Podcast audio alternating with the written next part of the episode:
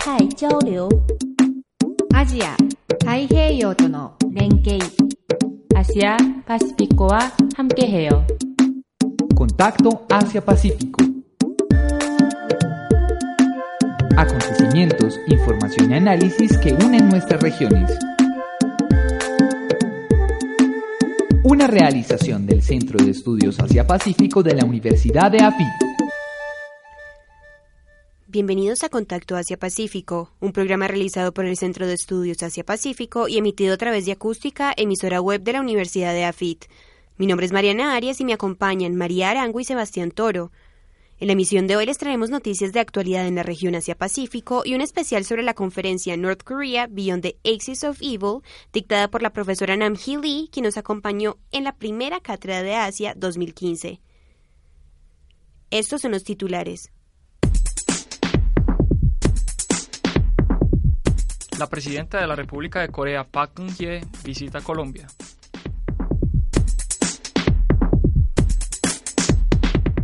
La economía de Asia-Pacífico decrecerá ligeramente en 2015.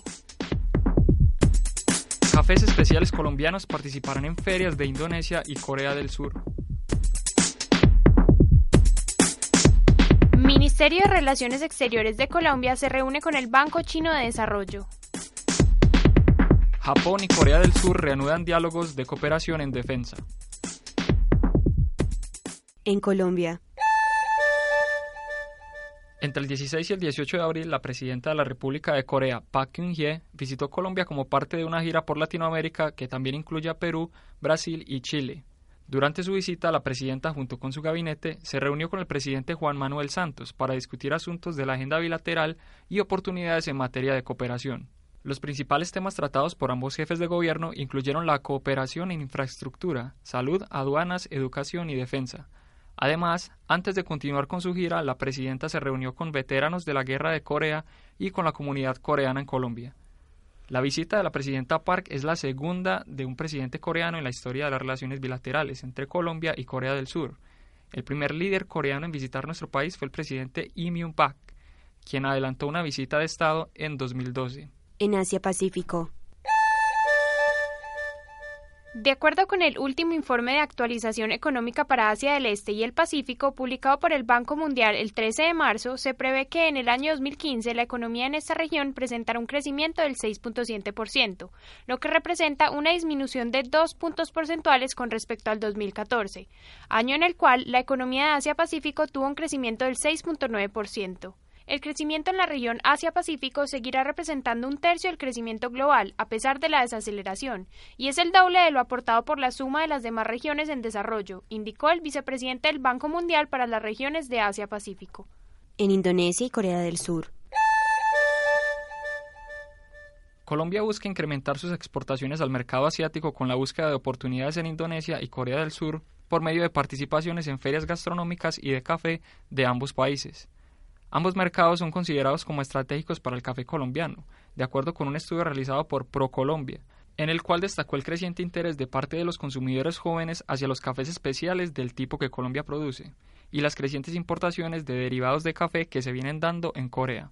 Las ferias en las que Colombia participará durante el mes de abril son la Food and Hotel Indonesia 2015 y Coffee Expo Seoul 2015. En ellas expondrán 11 empresas nacionales provenientes de Bogotá, Antioquia, Caldas, Nariño y Magdalena. En Colombia y China. El 13 de abril, la ministra de Relaciones Exteriores, María Ángela Holguín, y el subdirector del Banco de Desarrollo de China, Tian Yuanhai, se reunieron con miras a examinar las posibilidades de una cooperación financiera en algunos temas de mutuo interés, en especial en infraestructura. En la cita también estuvieron presentes la viceministra de Relaciones Exteriores, Patti Londoño, la directora de Asia en la Cancillería, Sandra Salamanca, y el embajador de la República Popular China en Colombia, Wang Xiaoyuan. La reunión hace parte de una visita del Banco de Desarrollo Chino a Colombia que se llevó a cabo del 12 al 16 de abril. En Corea del Sur y Japón.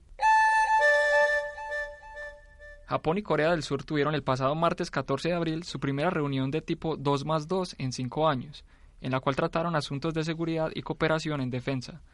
En el encuentro participaron dos funcionarios de alto nivel de defensa y de asuntos exteriores de cada una de las partes, las cuales buscan la posibilidad de un cambio de lineamientos que actualmente ambas naciones manejan en temas de defensa conjunta. Entre tanto, Tokio está llevando a cabo una reinterpretación de su constitución, la cual prohíbe cualquier tipo de acción bélica por parte de Japón que le permita poner en práctica su derecho de defensa colectiva en la región.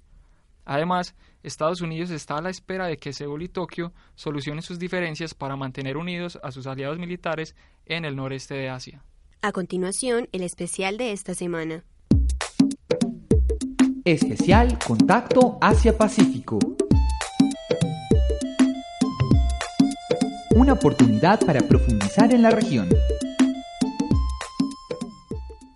En el marco de las cátedras Asia realizadas por el Centro de Estudios Asia-Pacífico de la Universidad de AFIT, se llevó a cabo el martes 14 de abril la conferencia North Korea Beyond the Axis of Evil, ofrecida por la profesora Nam Hin Lee de la Universidad California en Los Ángeles. A continuación, la profesora Lee hace una síntesis de los temas tratados en la conferencia. Right, it's been 70 years since the division of Koreas, and it's been 26 years since the breakdown of the the um, well, the end of the Cold War in West European countries, uh, the Korean Peninsula remains the last island where Cold War is still very much alive.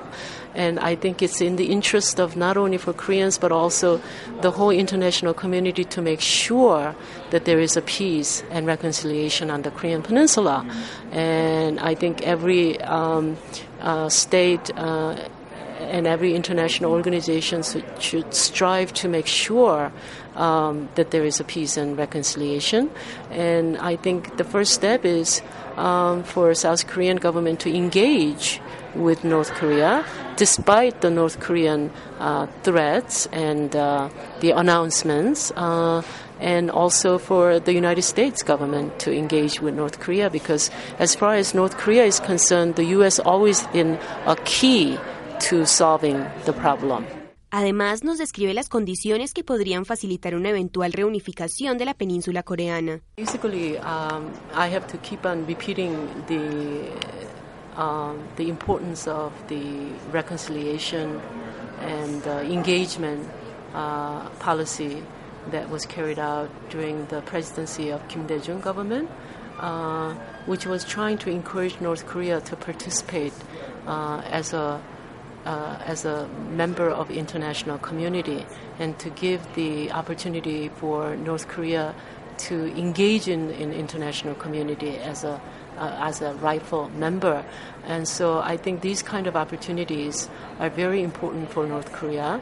And South Korean government and the United States government both should try to encourage North Korea to become more participatory in the international community as opposed to pushing North Korea to accept certain conditions.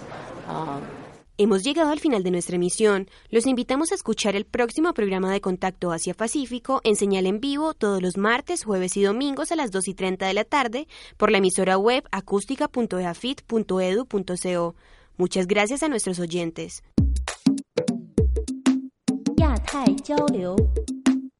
Asia,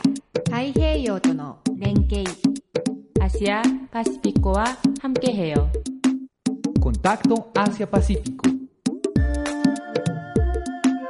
Acontecimientos, información y análisis que unen nuestras regiones. Una realización del Centro de Estudios Asia-Pacífico de la Universidad de AFIT.